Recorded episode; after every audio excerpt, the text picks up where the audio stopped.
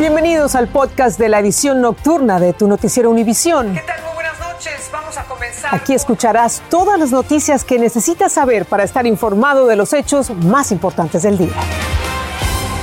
Viernes 3 de diciembre y estas son las principales noticias. Los padres del joven acusado de la matanza en la escuela de Michigan enfrentan cargos por homicidio involuntario. En este momento se encuentran prófugos siguen aumentando los casos de Omicron. Se espera que la nueva variante del coronavirus sea la dominante en Estados Unidos. Las autoridades insisten en la recomendación de recibir la vacuna de refuerzo. Y 87 mil millones de dólares de la ayuda económica por la pandemia fueron a parar a manos equivocadas por fraudes y estafas. Es cerca del 10% del total de la ayuda. Se colaron en malos actores que tomaron la identidad de personas que ni siquiera sabían que a su nombre le estaban solicitando desempleo. Comienza la edición nocturna. Este es Noticiero Univisión Edición Nocturna con Patricia Yañor. Muy buenas noches, les saluda Félix de Bedut. La investigación del tiroteo de la escuela de Oxford en Michigan ha tenido un giro sorprendente. Los padres del adolescente acusado de la matanza también serán procesados por cuatro cargos de homicidio involuntario, por no tomar medidas de precaución con el arma homicida. La pareja abandonó la ciudad y tienen en este momento orden de captura.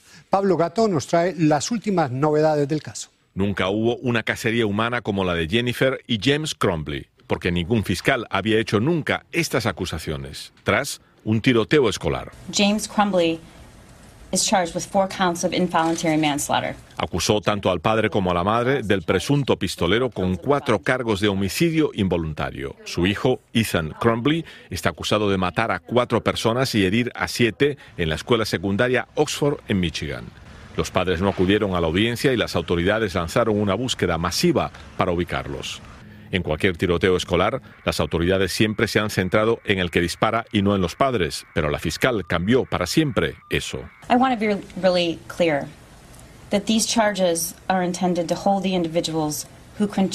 La intención de las acusaciones es que quienes contribuyeron a esa tragedia también sean responsables, declaró. La madre puso en las redes sociales que la pistola que presuntamente se usó fue el regalo de Navidad para su hijo. Y la Fiscalía declaró que a pesar de las múltiples advertencias de la escuela sobre dibujos violentos de su hijo en los que se hacía referencia a tiroteos, los padres no hicieron nada, incluido no guardar la pistola bajo candado y fuera del alcance de su hijo de 15 años. No estoy enfadada contigo, tienes que aprender a que no te atrapen, texteó incluso la madre a su hijo tras la masacre según la fiscalía. La escuela tampoco se libra de las acusaciones. La escuela nunca nos comunicó que había un problema con ese estudiante, dijo el sheriff. Pero la misma policía también está bajo la lupa, ya que no vigiló a los padres y no sabía dónde estaban.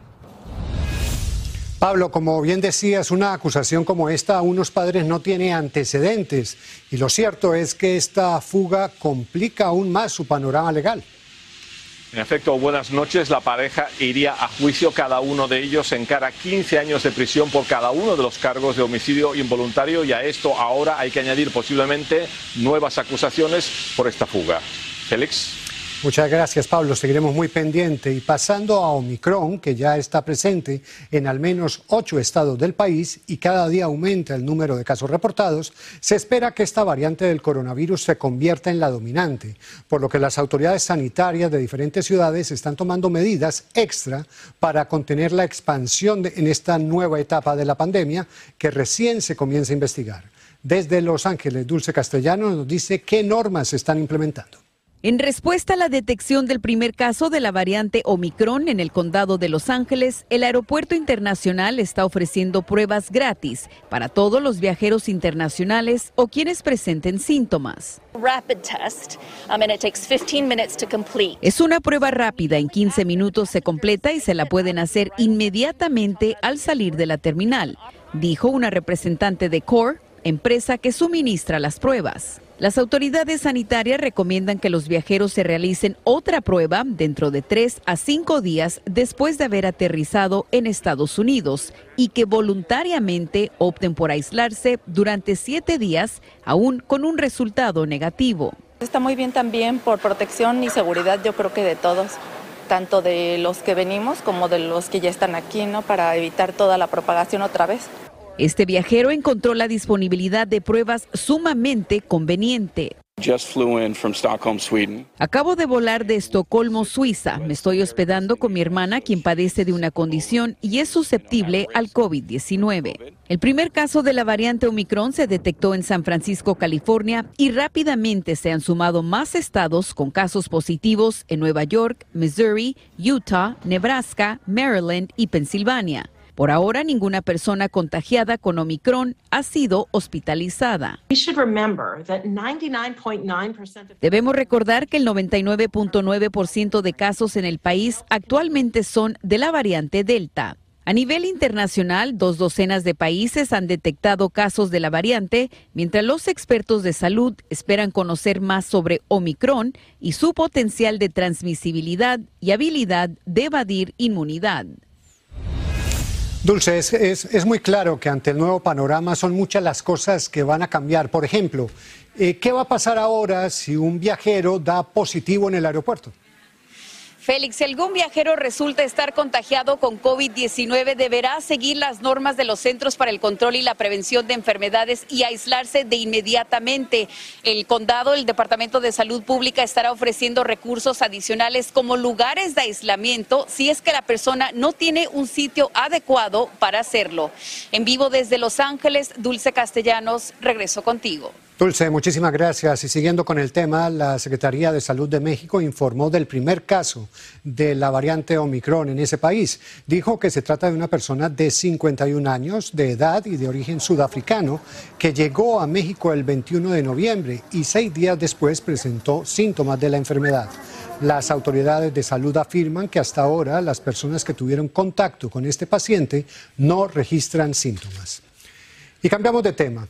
La ola de robos a tiendas ha continuado en el país, pero las autoridades se han movilizado para impedirlos y capturar a los delincuentes. Y hoy en Los Ángeles se arrestaron a 14 personas involucradas en estos atracos relámpago. Entre los detenidos hay menores de edad, como nos dice Jaime García, que tiene detalles del operativo. Sin ninguna tregua continúa la ola de robos relámpago en el condado de Los Ángeles. Anoche estas tiendas en el suburbio angelino de Burbank fueron saqueadas por un grupo coordinado de malhechores que rompieron ventanas y aparadores para llevarse todo lo que tuvieran a la mano. En dos años han pasado tres veces.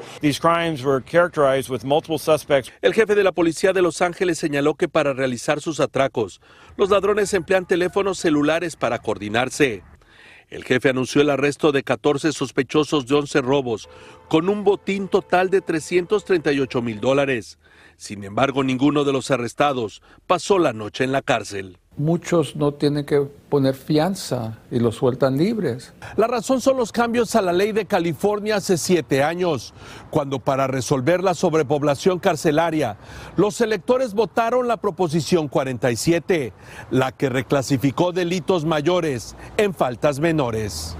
A lo que se agregaron las medidas para evitar los contagios de COVID dentro de las cárceles hace casi dos años. Que si roban algo que es menor de valor de 950 dólares, va a ser un delito menor, un misdemeanor y no una felonía. Este abogado señala que la solución está en las manos de los fiscales del Estado. Los fiscales tienen el poder de hacer un cargo más serio, allanamiento a un negocio, un robo a un negocio, que en inglés es burglary. Burglary es una felonía y por ende muchos de estos delincuentes no podrían salir con fianza o la fianza iba a ser muy alta. En Los Ángeles, Jaime García, Univisión. Médicos expertos determinaron que el joven acusado de matar a 10 personas en un supermercado de Colorado a principios de este año es mentalmente incompetente para ser juzgado. El fiscal del distrito solicitó que el detenido de 22 años sea enviado a un hospital mental del estado para recibir tratamiento. El ayudante del sheriff de Ohio que le disparó cinco veces por la espalda a Casey Goodson se declaró hoy no culpable de los cargos de homicidio imprudente, un año después del hecho, el 4 de diciembre de 2020. Un magistrado también fijó la fianza para el acusado Jason Mate en 250 mil dólares. La muerte de Goodson, que era afroamericano, dio lugar a protestas en Columbus. Un informe del Tesoro Nacional reveló que aproximadamente unos 87 mil millones de dólares destinados a fondos de desempleo fueron desviados en robos y fraudes. Durante el 2020, el Gobierno Nacional implementó el envío de estos fondos multimillonarios para hacer frente a la pandemia, pero parte de ese dinero terminó en manos equivocadas, como nos cuenta Danay Rivero. Con la llegada de la pandemia, la economía de muchos estadounidenses se vio afectada. Cientos quedaron sin empleos e infinidad de negocios sin operar. Entonces el gobierno desembolsó miles de millones de dólares en ayuda de desempleo. Sin contar que una gran parte sería desviada en robos y fraudes. La experta en finanzas, Cosette Alves, explica cómo sucedió. Los estados no estaban eh, sistemáticamente preparados para esta gran distribución lo que llevó que hubieron desvíos y el Departamento del Tesoro, bajo una investigación, declaró ya eh, que alrededor del 10% de esta cantidad, que es alrededor de 87 mil millones de dólares, fueron destinadas fraudulentamente. El Departamento de Trabajo informó que durante la administración de Joe Biden se emitió 872 mil millones de dólares por desempleo, de los cuales unos 87 mil millones de dólares se habrían desviado en robos y fraudes. Y se estima que en ese proceso, diríamos, también se colaron eh, malos actores que tomaron la identidad de personas que ni siquiera sabían que a su nombre le estaban solicitando desempleo. Serían redes del crimen organizado que roban la identidad de las personas, ya sea comprando la información a otros grupos o con tácticas como correos electrónicos falsos. Según la misma investigación, algunos estados pudieron haber enviado el dinero por error a contribuyentes que no eran elegibles o incluso se produjeron fallas en el sistema que habrían desviado parte de este dinero. Por otra parte, el censo de Estados Unidos dio a conocer que los beneficios por desempleo ayudaron a que alrededor de 5.5 millones de personas no cayeran en la pobreza en 2020. Desde Miami, Florida, Danay Rivero, Univisión.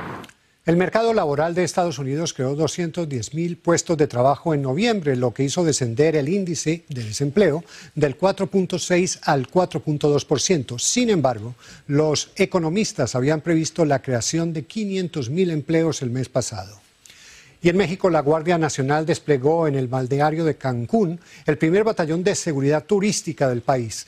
Los 750 agentes forman parte de la estrategia de seguridad del gobierno de López Obrador para tratar de contener la violencia y el crimen organizado en destinos turísticos que son claves para el país. Y como nos dice Paulina Gómez, más batallones se destacarían en otras playas de Yucatán. Luego de esta balacera en la playa de un lujoso hotel de la Riviera Maya, frente a atónitos turistas nacionales y extranjeros y empleados, se sumará una larga lista de incidentes violentos en el corazón del paraíso turístico mexicano. Una nueva fuerza de seguridad resguarda Cancún. Pues así nos sentimos más seguros, sentimos que pues nos están cuidando, que, que pues todo está bajo control. En octubre pasado, dos turistas extranjeros murieron y tres más resultaron heridos en un ataque a un restaurante de Tulum. Desde luego, son hechos este, dolorosos porque pierden la vida seres humanos, nacionales y extranjeros. Y eso no se puede eh, repetir. Así que 750 elementos de la Guardia Nacional conformarán la recién creada Guardia Turística. Ahí está la presencia sí te saca de onda, dices, ¿de dónde salieron tantos? Pero la gente ya sale a, caminar, está más tranquilos. Esta nueva guardia militar recorre las calles, playas y la zona hotelera de Cancún, resguardando a los visitantes. No me he podido meter al mar porque dije, mis cosas están aquí, se las pueden llevar, pero ya vi que hay Guardia Nacional que están dando vueltas.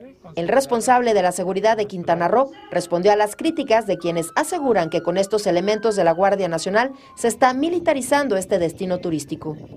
Pero si viene a fortalecer la Guardia Nacional con una capacitación adecuada para la atención del turismo, extraordinario. Estos batallones también llegarán a playas de Tulum, municipio Solidaridad y Playa del Carmen la próxima semana. Para pacificar otras zonas violentas, el gobierno del presidente López Obrador replicará este modelo de batallón de seguridad turística en otros resorts vacacionales del país. En la Ciudad de México, Paulina Gómez Bulshiner, Univisión. Tras los efectos adversos de la pandemia, muchas personas se vieron obligadas a reinventarse para sobrevivir y muchas de ellas descubrieron sin pensarlo un nuevo camino de éxito. Este es el caso de la chef Carla Alonso, una mujer guatemalteca que en Washington comenzó a vender chucos, una comida callejera típica de su país y hoy planea abrir su tercer restaurante. Pedro Ultreras nos cuenta su historia admirable. Quizás usted nunca los ha oído nombrar, al menos que sea de Guatemala, pero se conocen como chucos. Son una especie de perros calientes o hot dogs y para muchos son una verdadera delicia. Aunque no me creas, hay personas que se comen dos o tres. En Washington, la capital del país, los chucos se han puesto de moda de la mano de una chef guatemalteca que hizo de este platillo callejero de su país algo muy codiciado. Tengo uno que lleva queso derretido, tengo otro que lleva las cuatro carnes que más se venden. Carla Alonso se vio forzada a reinventarse cuando todo se paralizó con la pandemia. Al inicio, dice, nadie creía que la comida callejera como los chucos fueran buena idea. Indudablemente me decían, eh, no lo pongas porque no te va a dar. Pero ella creía en el poder de la comida tradicional con la que creció e inició con un food truck o camión de comida. Y el éxito le vino antes de lo que pensó. Me lo imaginaba y lo soñaba así, pero lo veía muy lejos. En menos de dos años, Carla está por abrir su segundo restaurante y nada menos que a un lado de la casa más famosa del mundo. Vamos a estar a una cuadra y media de la Casa Blanca, frente al campus de George Washington University. Aquí en la pequeña cocina de su negocio nos enseñó cómo se preparan y los tipos de chucos que vende. En mi país solamente hay de dos o tres clases de chucos y yo tengo 14 diferentes en mi menú. Y esto es lo más parecido a un sándwich de 12 pulgadas, pero este chuco lleva seis carnes y lo más importante, la salsa es el aderezo de toque guatemalteco. Los mejores chucos y definitivamente si vienes a Washington DC tienes que probar los chucos de Nimalí. Prominentes personajes como el mismo embajador de Guatemala han venido a comer sus chucos. Carla ya planea su tercer restaurante en la capital de la nación, mientras sigue trabajando para que un día no muy lejano, dice, sus chucos lleguen a todo el país. En Washington DC, Pedro Ultreras, Univision. Hay que probarlo sin duda. Y al regreso, en una acción humanitaria, el Papa Francisco le da una mano a los inmigrantes refugiados en Chipre y el ex general venezolano Hugo El Pollo Carvajal cada vez más cerca de ser extraditado a los Estados Unidos. Estás escuchando el podcast de tu noticiero Univisión. Gracias por escucharnos. El Papa Francisco saludó hoy a los primeros 12 refugiados de medio centenar que llegarán a Roma desde Chipre, a iniciativa suya y de acuerdo con el gobierno del país. Esto durante una ceremonia en la iglesia de San Francisco de Nicosia. El Vaticano confirmó hoy que como gesto de atención del Papa hacia los migrantes durante este viaje a Chipre, en las próximas semanas serán acogidos como refugiados. En España, la Audiencia Nacional ratificó que existen garantías suficientes del gobierno estadounidense para proceder a la extradición del Pollo Carvajal. El ex jefe de inteligencia militar del régimen chavista, Hugo Carvajal, se queda sin armas jurídicas para ser juzgado próximamente en los Estados Unidos por narcotráfico. Y este fin de semana se definen las semifinales de la Liga MX y se sabrá quién juega la gran final. El sábado por la noche, León contra Tigres y el domingo, Atlas contra Pumas, en exclusiva por Univisión y TUDN. Usted lo va a ver aquí. Un museo alemán expone las pinturas de una conocida estrella de Hollywood. Ya les decimos de quién se trata. Estás escuchando el podcast de tu noticiero Univisión. Gracias por escucharnos. Se puede ser guerrero y artista a la vez y como muestra tenemos a Sylvester Stallone que lleva pintando desde 1966 y que expone algunas de sus obras en un museo alemán con el título de retrospectiva con motivo del 75 aniversario. Más de 50 de sus obras se exponen en el Museo Osterhaus de Hagen y precisamente hoy se cumplen 45 años del estreno de Rocky, la película que lo lanzó al estrellato. Así nos vamos. Hasta mañana. Así termina el episodio de hoy de Tu Noticiero Univisión. Gracias por escucharnos.